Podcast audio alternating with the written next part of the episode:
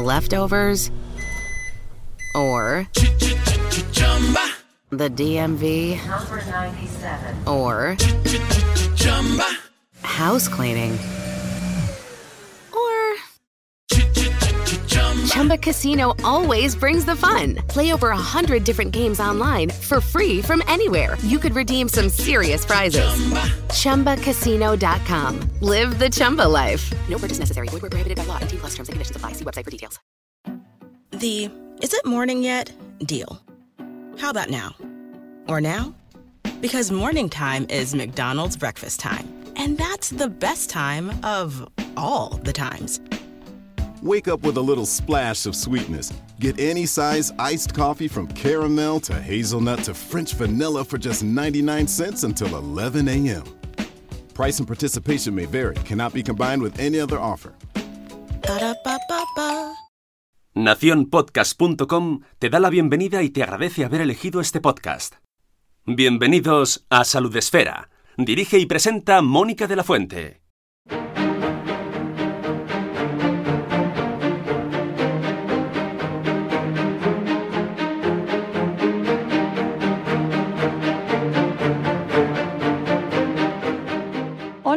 Bienvenidos un día más al podcast de Salud Esfera. Hoy en formato diferido, hoy una entrevista a alguien con quien ya hablamos hace tiempo, hace unos cuantos programas al principio de esta crisis, de esta epidemia que nos ha hecho pasar mm, unos meses indescriptibles y que podría haber pasado, podrían haber pasado años desde que hablamos con ella por lo que hemos vivido, pero no, ah, no hace tanto.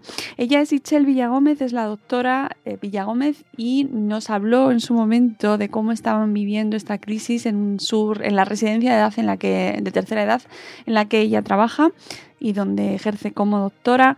Y hoy queremos hablar con ella para saber cómo se encuentran, cómo han vivido esta crisis y cómo están afrontando esta desescalada.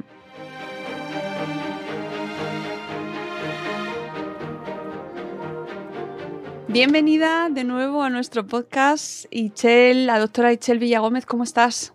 Bien, preciosa. ¿Y tú? Hombre, pues yo encantada de hablar contigo de nuevo, un placer y una maravilla eh, después de lo que hemos vivido y de lo que estamos viviendo. Ya te digo, por lo menos así ver caras, ver caras bonitas y de amigas, ya mira, así da gusto, da gusto. Eh, hablamos contigo hace, no sé, no sé, Ichel, ¿cuándo hablamos? Porque es que ya O parece... sea, alrededor de un, es que ese es el día de la marmota, hija, es ¿Verdad? que es así. Eh, yo creo que tiene un mes más o menos que, ¿Solo que se grabó el otro, creo. No sé, a mí el tiempo me pasa muy rápido. también. Digo muy lento, chica, perdón. No, es no, así es como que de- yo no- tengo la sensación de que, por un lado, ha pasado muchísimo tiempo desde que hablamos al principio de esto, de, de esta crisis, y Mm. por otro lado, se ha pasado muy rápido. Eh, pero hablamos, en, en- en caso, en tu caso, hablamos contigo sobre, mm, sobre, las, eh, sobre cómo lo estabais viviendo desde una residencia de mayores. Mira, eh, esto fue. Ah, pues no me sale la fecha. No me sale la fecha, pero hace, tre- hace tres meses, Michelle. ¿Es en serio? ¿Es en serio? Madre mía. Y yo me conservo también. Ah, he cumplido hasta años en ese tiempo. ah. Hace tres meses nos dice Spreaker que grabamos. ¿Ves? Y yo sabía que había sido hace más tiempo, pero es que es todo tan surrealista. Tan bizarro hoy. Sí, ¿verdad? es así, y, es estás- así. y yo sé que tú además estás viviendo una situación tan extrema que el tiempo es muy relativo y con todos los sanitarios con los que hablamos eh, nos lo dicen, ¿no? Que se vive de una manera pues como una pequeña guerra que habéis Tienes, llevado. tienes, es una sensación muy extraña de, de vivir en tensión constantemente y pues eso al finalmente, o sea, al final pues eso eh, pasa factura, lo notas en tu estado de ánimo, en tu estado físico. Eh, yo te hablaba antes lo de las pesadillas, lo de dormir siempre, tengo pesadillas, pero sueños muy bizarros, sueños muy locos, que no me había pasado a mí nunca. Pero a raíz de todo esto es parte del estrés. Hablamos hace tres meses de cómo os estabais empezando a, a asomar a esta crisis eh, desde la residencia en la que estás trabajando. ¿Cómo, cuéntanos un poco cómo lo habéis vivido después de todo este tiempo, que es un montón, Pues mira, Michelle. ahora que sí que son tres veces, pues es verdad. Porque cuando sí, es que ahora sí lo veo y es verdad. Es, eh, hablábamos de eso, cómo se iba a protocolizar, cómo se había determinado eh, el aislamiento, el confinamiento de las residencias, se había evitado, o sea, no se había restringido las visitas a las residencias. Tres meses después, claro, has visto los efectos secundarios de ese confinamiento. Y en el adulto mayor lo hemos visto, lo hemos vivido y nos ha dolido. Porque si ya de por sí el adulto mayor siempre tiene ese tinte de, soledad, de, falta de compañía muchas veces, de falta de inclusión en la sociedad, pues ahora en un aislamiento aún más. Lo vimos en nuestros pacientes que cognitivamente estaban bien, pues se les veía más tristes, algunos con un poquito de ansiedad, problemas del sueño, eh, y en aquellos con deterioro cognitivo, pacientes con demencias, que uno piensa, bueno, pues igual no se enteran de mucho de lo que pasa alrededor y se les ha notado cambios. Se ha notado un cambio, eh, puede ser que un poco más de deterioro posiblemente en estados de ánimo, alteraciones de conducta, porque aunque ellos no saben que hay un virus, no saben que es una pandemia, no, no relacionan tiempo y espacio, eh, obviamente ven que algo, algo ha cambiado en su rutina. No son las mismas caras, no está la misma gente que estaba. Esa señora que les hablaba, que les decía que era su hija, que ellos no saben que es su hija, pero ella se los decía y pues se lo creían, no viene ya. Y a nosotros que tratábamos de suplir ese cariño con besos, abrazos, pues ahora llevamos una mascarilla y una pantalla. Entonces lo notan y lo hemos visto en ellos. Hay algunos están más ausentes, te digo alteración o más agresivos, cambia mucho, ha cambiado mucho la situación.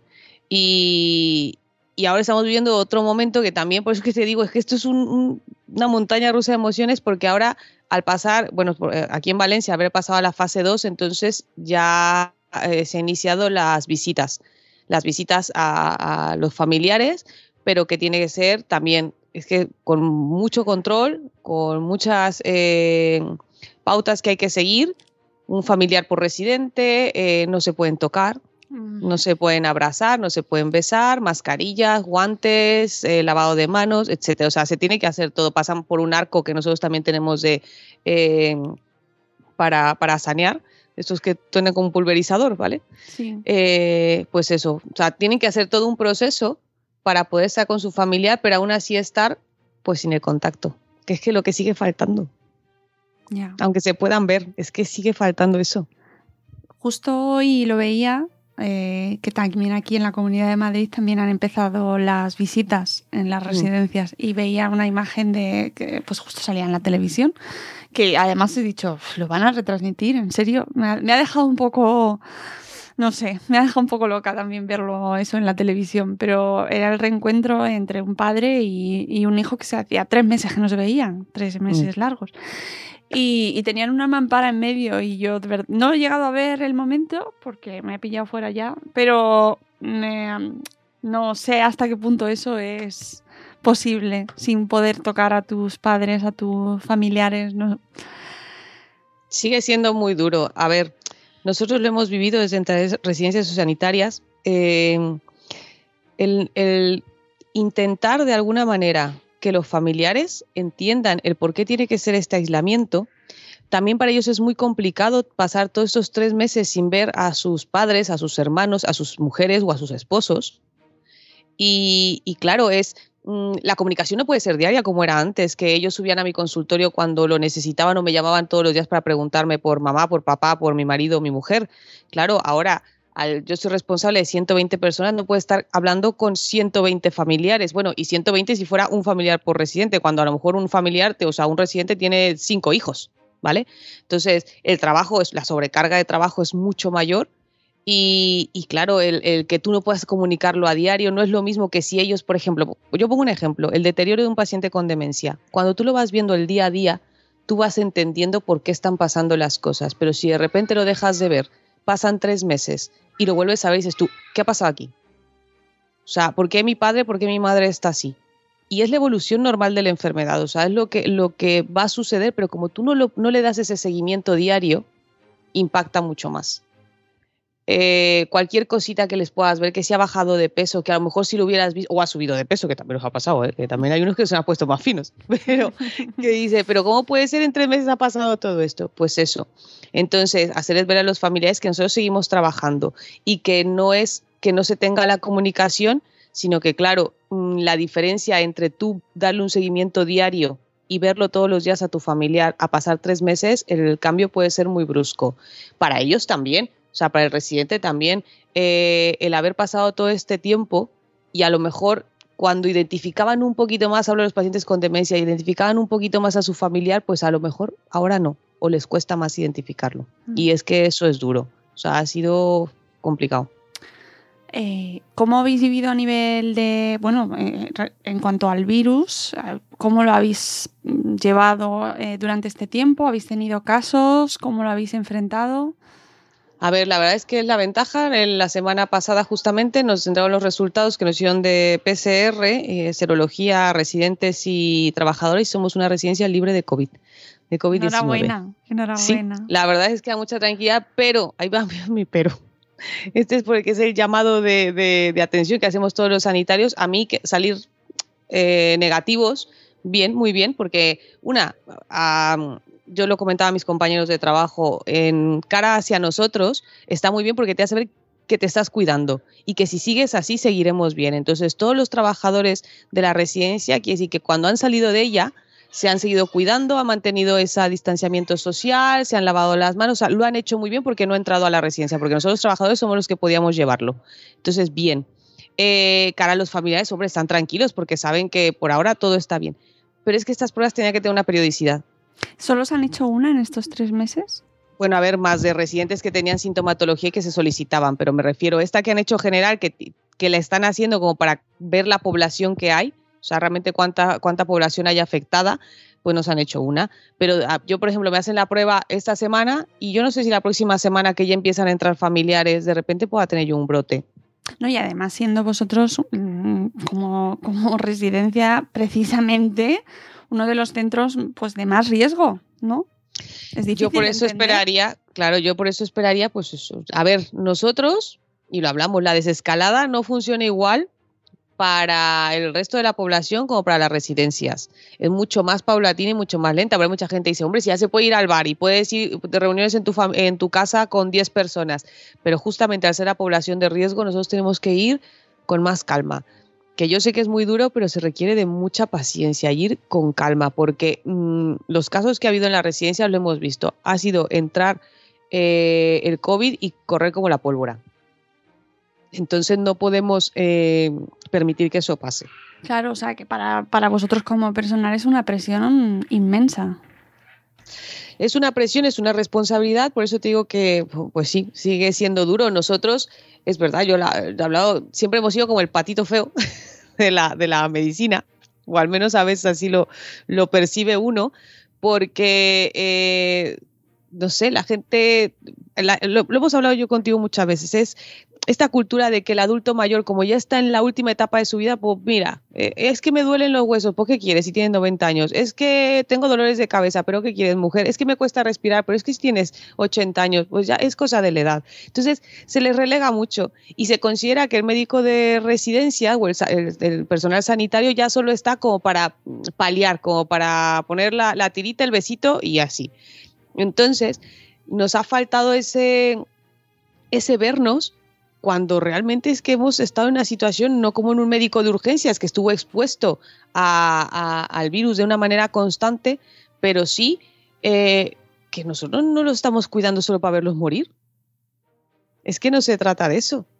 Entonces el protegerlos, el seguir con sus cuidados y del mismo y aparte el, el paliar, pero más bien lo afectivo, o sea, compensar lo que no le estaban dando los familiares que iban a diario. Mm, claro, qué tremendo. No es lo mismo. Ent- ent- que entiendan ellos muchas veces el tenerles que explicar el porqué de una situación.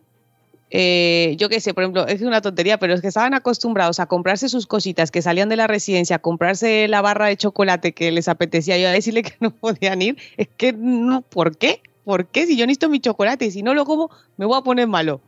Pues mira, esas cosas son las que tuvimos que, con las que tenemos que lidiar. Eh, Ellos han estado al tanto de, o por lo menos los que estaban más... eh, Los que están cognitivamente Sí. bien, sí, claro, sí. y Porque a ver, en la residencia donde estamos tienen acceso a medios de comunicación, a televisión, etcétera.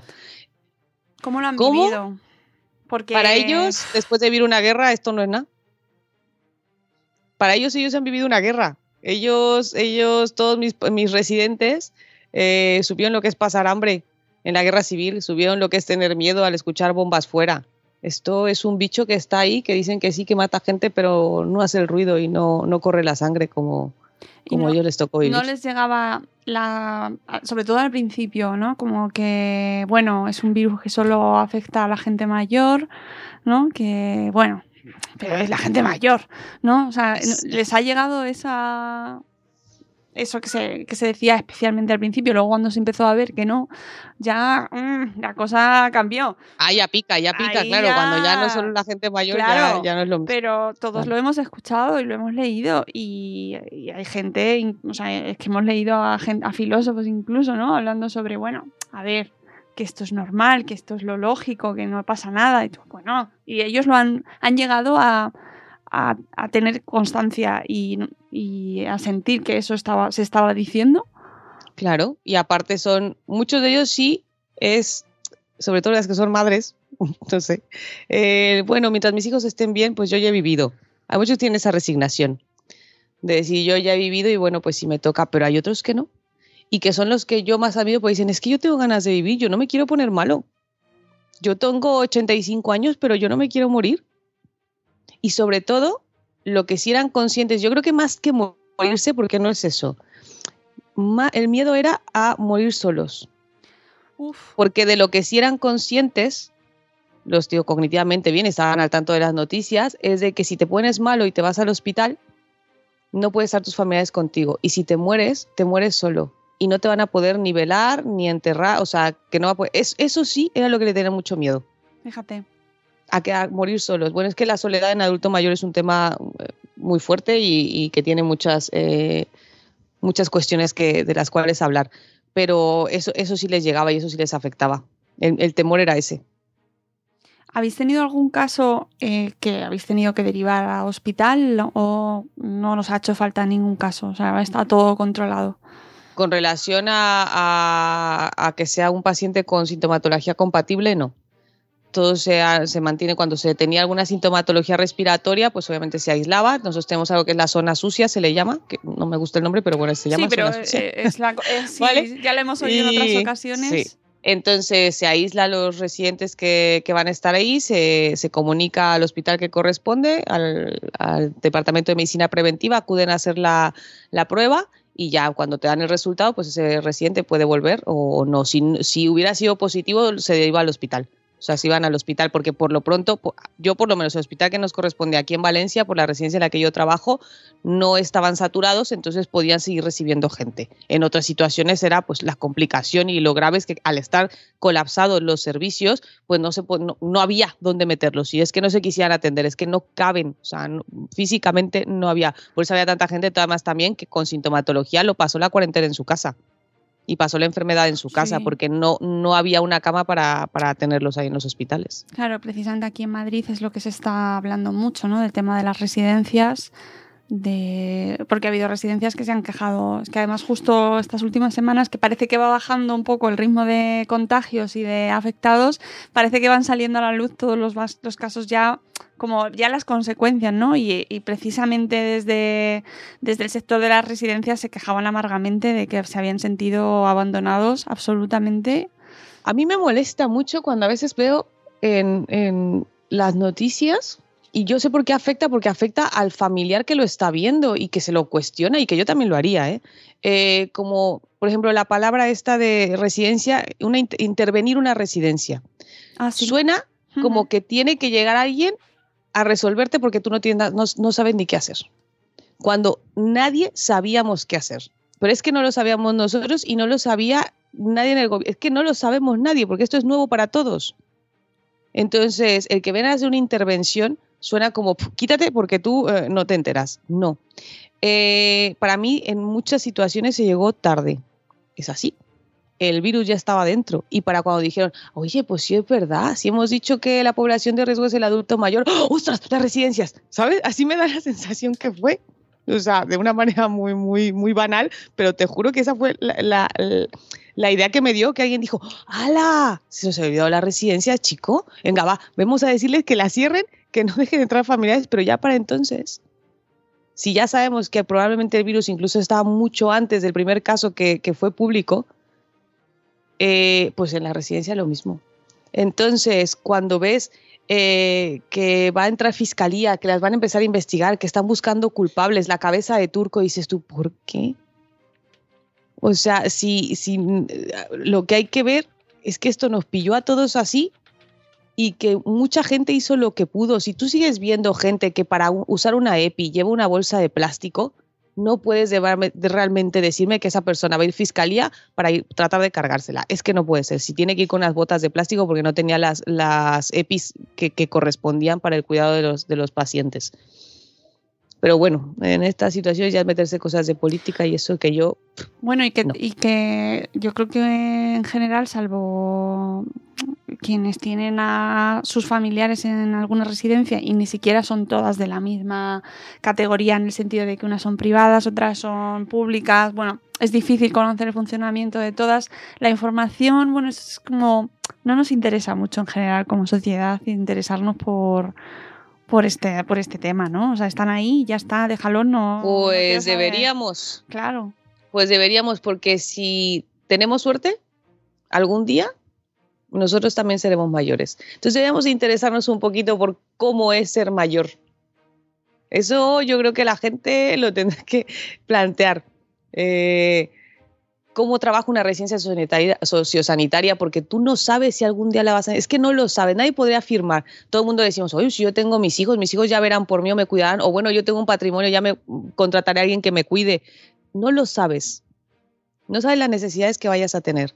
Y yo creo que conocer cómo funciona una residencia, que por ejemplo, justo esa era una de las partes que es el problema, las residencias somos entidades sociales, no sanitarias. Se llama residencia sociosanitaria, pero nosotros dependemos de bienestar social. Claro. ¿Vale? Entonces, de ahí es que también cuando Sanidad quiso intervenir a residencias era como, uff, pero ¿y cómo funcionan las residencias? Esto es un poco rollo, porque no había ese vínculo. Ahora se pretende y se ha entendido que sí que tiene que haber una relación también directa con Sanidad, no solo con bienestar social. Y bueno, espero yo que se lleve a cabo, porque es verdad, no todas las residencias son medicalizadas, no en todas hay un servicio de enfermería o de médico 24 horas, como es el caso de la mía.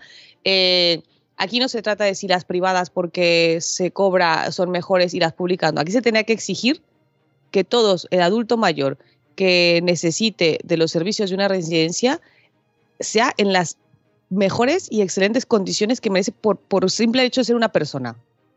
O sea, tiene que ser una atención digna, una atención completa, una atención temprana, porque es así. Y da igual, pública, concertada, me da igual. Tendrán que ser para todos lo mismo. Ojalá, Ichel, pero parece como que solo se ha hablado de las residencias precisamente cuando han saltado, eh, especialmente en el centro del país, y nosotros tenemos cerca muchos casos en Madrid y en los alrededores, en Castilla-La Mancha, en Castilla-León, un montón de residencias que lo han pasado francamente mal. O sea, yo no sé si vosotros tenéis eh, comunicación entre, bueno, me imagino que como son diferentes sistemas, pues es muy complicado, pero ¿qué os, ¿cómo lo vivís en ese sentido vosotros, ¿no? Cuando veis lo que está pasando en el resto del país.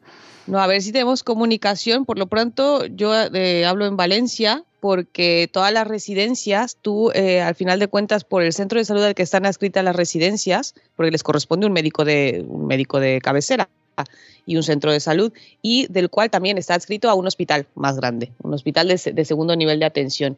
Y nosotros, ahora que empezó todo esto, sí que tenemos una reunión semanal con el hospital, con el equipo de preventiva del hospital, para hablar de todo lo que está pasando, si hemos tenido casos nuevos, si no. Ah. Y claro, ahí hemos tenido compañeros que a lo mejor son de residencias públicas, privadas, da igual. Y, pues bueno, hablamos de los que tienen casos, de los que, bueno, por suerte no los tenemos. Y claro, ves, ves el drama. Ves los dramas que hay ahí, los, los que lo están pasando realmente mal eh, que dicen es que esto ya, esto solo se trata de salvar vidas. O te lo cuentan como ven como es uno tras otro, tras otro y, despedirse así no, no es manera. O sea, es que lo vives, aunque no te haya tocado en, tu residencia, Uf, es que ya nada más ver las caras de compañeros y, o escucharlos mm, te rompe, es, es, es duro. ¿Cómo os planteáis lo que viene? ¿Cómo lo planteáis? ¿De semana en semana? ¿De a cuánto de plazo? Día, de día a día. A ver, ahora es esto. Eh, ahora empieza pues la apertura del centro, los familiares pueden asistir, eh, están cada, cada, también es que es verdad, cada centro eh, puede tomar, dentro de las directrices que hay, puede cambiar ciertas pautas. Eh, nosotros es eso, media hora, un familiar por residente, pues no puede haber eso, el tocarse, etcétera. Eh, bueno, pueden usar guantes y tocarse las manos, guante con guante, eso sí, pero besos no, tiene que llevar la mascarilla, guardar los dos metros de distancia, se pone una mesa que, con la que lo separa. Y tenemos la mampara de los abrazos, eso sí, Oh. es algo muy chulo que mi empresa la verdad es que se le ocurran muchas de esas cosas eh, y tenemos la mampara esta de abrazos que no es lo mismo, está claro, eh, meter las manos en estas bolsas de plástico, pero bueno, al menos es un contacto un pelín más cercano, un pelín más cercano. Eh, el primer día que, que entró un familiar fue un, un marido, un matrimonio que se volvían a encontrar, madre mía. te lo juro que nos sentimos. Él estaba súper nervioso, le temblaba el, el cuerpo entero. Y ella estaba al fondo del pasillo que todavía no lo había visto y era como si la novia fuera entrar, entrando al altar. Y él no dejaba de verle decirle, pero qué guapa estás, pero madre, qué guapa eres, pero qué guapa eres, madre. Y ella las lágrimas no dejaban de caer. Bueno, ha sido, y todos alrededor, vamos. pues Bueno, ya llorando, ¿no? Porque Eso era, se me pone a mí. eso era, y cada visita que tenemos lo mismo. Y desde aquí un agradecimiento a los familiares que nos lo han hecho fácil, que nos entienden, que nos han tenido mucha paciencia, que reconocen que si lo hacemos es por ellos, sea, por su familia, que nuestro único objetivo es protegerlos. Y, cada uno de ellos tenemos un, un- muro en, la residencia donde los familiares nos mandan mensajes, ya sea por correo eh, o vía telefónica y luego lo transcriben, de agradecimiento. Y es lo único que reconforta. Cuando tienes esas cosas es lo único que te reconforta, porque si no es que esto sería imposible. Uf, no me lo puedo imaginar, vamos. Madre mía. Pues sí, tiene que ser tremendo y ahora solo es esperar a que siga abriéndose, que sigan pudiendo entrar, que puedan entrar los familiares a ver, pero que esto es cuestión de responsabilidad. Yo llamo desde aquí a todos nuestros oyentes a la responsabilidad, a que sigamos cuidando las medidas de seguridad, porque eh, esa persona a la que te juntas y a lo mejor le toses encima, a lo Que cada mejor- vida cuenta, y Claro. que cada vida cuenta, no porque sea una persona mayor, no porque ya tenga 90 años ha dejado de contar. No, y además O sea, que esa persona eh, que te cruzas y no respetas la, la distancia de seguridad o no te has puesto la mascarilla o lo que sea, a lo mejor esa persona trabaja en un centro precisamente con mayores, ¿no? me interesaría muchísimo. Y es eso, es que estaría muy bien que la gente se acercara a las residencias para saber cómo son, que nos quitemos esa idea de la residencia que la, la- la asociamos toda la palabra esta de asilo y que Uf, suena como a tristeza, a ya. abandono, a, y no son así. Y es que no es así. O sea, es, es- ya es completamente distinto. Yo creo que la atención del adulto mayor va cambiando. Aún nos falta. Lo que nos falta sobre todo es como sociedad. eh, cultura del adulto mayor. Eso nos falta mucho. Mm, Todos cuando nos preguntan qué va a hacer cuando seas mayor, siempre es "Voy yo bombero, yo policía, yo médico, yo qué sé, bailarín.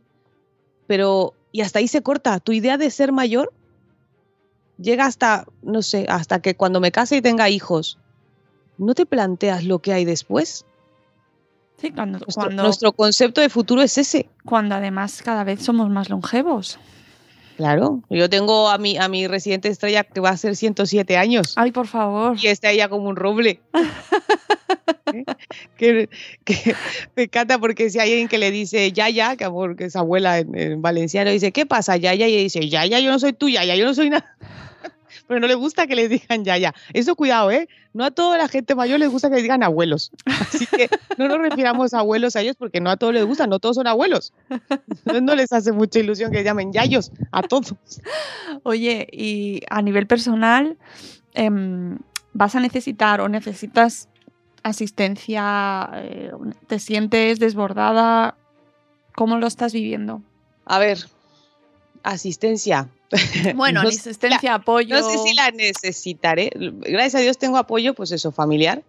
Mi marido, que la verdad es que tiene, tiene ese, sigue siendo ese, ese hombro en el que puedo, en el que puedo recargarme muchas veces. Eh, mi familia, aunque sea a la distancia, mi madre y mi padre, claro, con ellos estoy en contacto diario, entonces bueno, nos podemos, nos podemos comunicar y, y les expreso lo que hay pero yo creo que en algún momento sí vamos, a- Eso es uno de mis hijos gritando. Bueno, no pasa nada, es un de fondo fantástico.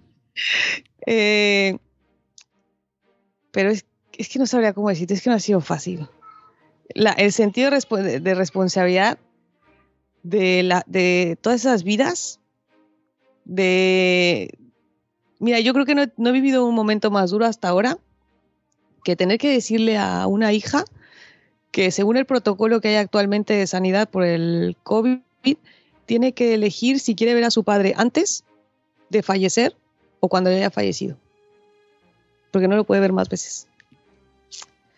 Yo creo que es... Uh, es que no sabes cómo, cómo entablar, o sea, cómo tienes que hacer eso. Eh, el decirle a familiares, pues mira, sí, eh, porque a ver, ha sido por, que, siguen faltando, que, los residentes, bueno, siguen teniendo sus patologías y esto sigue. No, la gente no solo se muere de coronavirus, o sea, no solo se muere del COVID, ¿vale? Es, eh, sigue su curso la vida y, tener que enfrentarte a estas cuestiones no está siendo fácil. Las videollamadas, mis compañeras que tienen que sostener esas tablets, mientras una hija le está cantando a su padre una nana para despedirse de él eh, mientras eh, les dicen todo lo que los quieren, bueno, lo que le dirías yo creo que a una madre o un padre cuando se te está muriendo y que tú tengas que estar ahí estoico con la tablet ahí de, para que los puedan ver, es que eso te deja mal. Es que yo, eso, eso no, no sé, siempre te va a dejar algo. Y a nosotros nos pasa, lo notamos en el ambiente. nos reímos entre nosotros, que es lo que podemos hacer, que nos está costando desescalar. Estamos con miedo. Yo sigo en la fase cero te lo digo así, yo voy del trabajo a mi casa y de mi casa al trabajo. Me da un temor por la responsabilidad que siento y con mis compañeros pasa igual. Y, entre nosotros nos apoyamos de venga, va, sale un poquito, que si ya puedes salir a correr, pues salte a andar. O sea, porque no, nos da miedo. Decimos que somos los raritos de los grupos. no queremos entrar a un bar. Si nos sentamos, preguntamos si han desinfectado las mesas. Una amiga le decía que cogió a su padre, que se pilló una cerveza y le cogió el, gel hidroalcohólico con un pañuelo y le limpió toda la cerveza, el botellín. Y cuando el padre le dio el trago, pues claro, el primer trago sabía gel. Y, hombre, pero ¿qué has hecho? Que me has echado a perder. Pero necesitamos, necesitamos eh, relajarnos un poco porque si no, sí vamos a tener ahí, se nos van a quedar cosas que no, que no, que tenemos que liberar. Sí, hay que, va a haber que, tener, que cuidaros también a vosotros, ¿eh? O sea, yo no sé cómo se organizará, si hará, si se organizarán, si tendréis acceso a ese cuidado, a esa terapia o como se quiera llamar, pero es muy previsible que os haga falta porque realmente lo que estáis viviendo. Mira, la verdad es bueno, mismo, eh, yo soy, estoy muy orgullosa y, la verdad es que muy contenta para la empresa para la que trabajo porque se, han cuidado muchas de esas cosas.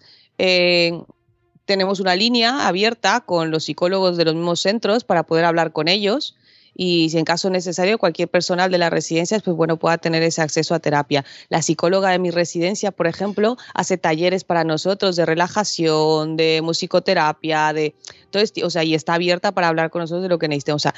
Mm, sí que se ha notado la verdad es que la ventaja es, es, una empresa grande, por lo tanto, pues sí, tiene esas, esas ventajas, que las deberían de tener todos, pero yo espero que en general a los sanitarios luego se nos dé acceso a, a, esa, a esa ayuda, porque vamos a necesitar hablar, vamos a necesitar dejar ir. Te digo, yo he visto casos que son muy duros, pero yo me pongo a pensar los que han estado en terapias intensivas y urgencias y es que ya mm, pues apaga y vámonos. Hablaremos aquí en breve con Gabriel Herbás, eh, sí, me parece que es Gabriel Herbás. No tengo el libro delante justo ahora, pero creo que sí, que precisamente ha publicado un libro que se llama En primera línea desde, desde precisamente su trabajo como intensivista.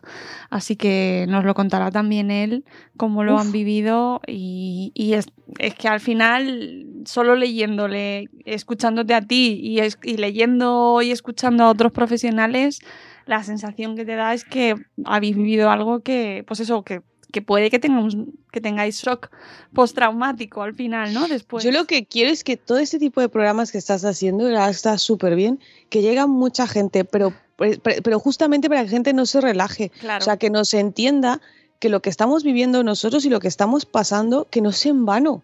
O sea, que todo lo que ha pasado, todos los sanitarios que han estado en los hospitales, eh, que han estado en primera línea, por favor, que no, que no quede en vano, que es que de verdad que ha sido muy, muy difícil y sería muy triste echar pasos atrás sería muy triste. No, eso es lo que, eso, con eso es con lo que quiero quedarme y cerrar la entrevista con la idea de que lo escuchéis, lo compartáis y que cuando salgamos a la calle y salgáis a la calle compartáis espacios o penséis si vais a entrar a algún sitio o no, que lo que respetéis todas las medidas de seguridad pensando no solo en vosotros, sino en los demás, ¿no? Y en, y en que puedes cruzarte con alguien que, cuya seguridad es fundamental para que otra persona siga viviendo o no.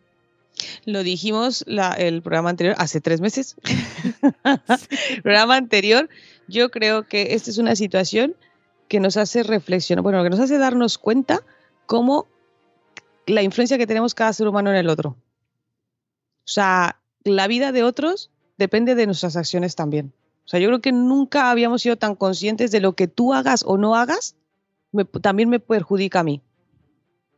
Y eso es lo que tenemos que trabajar, en esa solidaridad. Exactamente. Pues, Ichel, muchas gracias eh, por volver a contarnos y a emocionarnos porque es inevitable y, seguro que seguiremos escuchando historias y testimonios y nos seguiremos emocionando porque realmente lo que se ha vivido y lo que se está viviendo todavía, ojo, eh, que no, no ha terminado, pues es muy duro y, y nos toca mucho, especialmente pues esos, contactos entre los familiares, esos, esas horas últimas, ¿no? eso que habéis vivido de despedir a, la gente que no puedan estar con los suyos, esa soledad, yo creo que eso es lo que más puede traer más trauma ¿no? a la hora de, los próximos un día. Un día, un día, yo espero le podemos dar al play y esos besos que se quedaron en pausa se, se puedan dar. Yo espero que sí.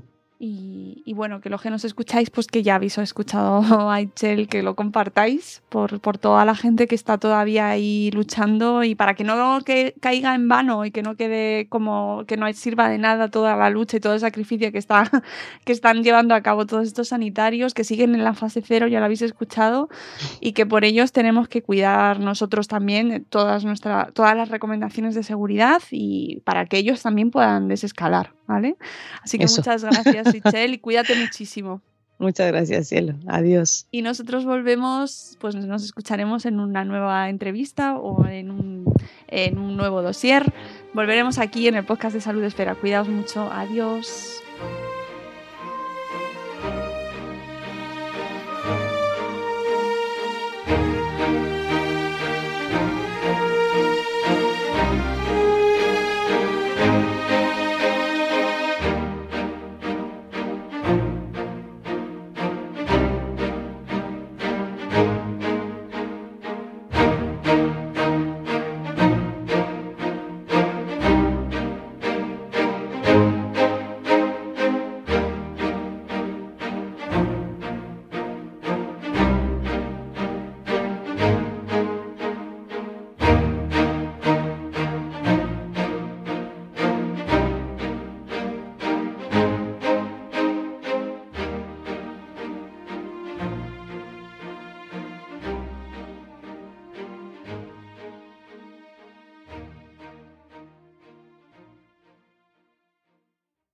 Leftovers, or